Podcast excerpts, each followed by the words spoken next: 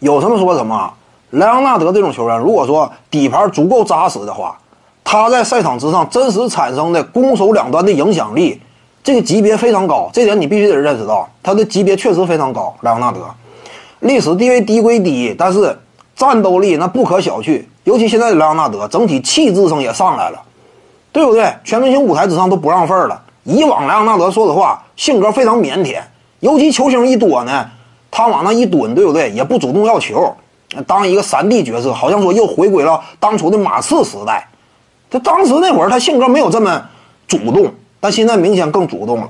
就这种自我意识已经觉醒，他认识到了，我往哪一戳一站呢？其他人得配合我。在这个联盟当中，我的战斗力我谁也不服。现在的莱昂纳德，你说莱昂纳德，他有这种心态上的变化，再配合上本身就过硬的身体条件、技术能力这种全面性，你说詹姆斯梦回当年热火队那个时期那种竞技状态与实力，他就一定说能够率队战胜快船呢？目前客观的讲啊，因为。他身边的帮手相对有限，只有一个浓眉哥，不像当年热火呀是三巨头的架构，还有一个龙王波什在呢，对不对？那整体内外结合各个方面点位多多，三巨头的话，那底气明显更足嘛。所以就算詹姆斯他回归到了当年热火队的身手，我认为啊，跟现在的快船队打的话，差不多也就是班对班的这样一种层次，各占百分之五十的胜率，你也不能说啊。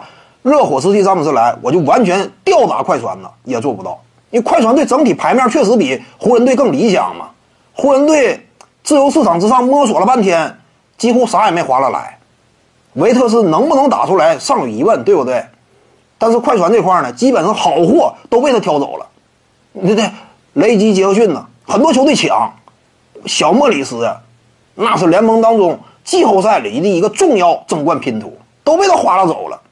那你双方战斗力就出现了一种失衡呗，因此就算是热火时期詹姆斯，也最多就是五成对五成，你也不能说占优势。各位观众要是有兴趣呢，可以搜索徐静宇微信公众号，咱们一块聊体育，中南体育独到见解就是语说体育，欢迎各位光临指导。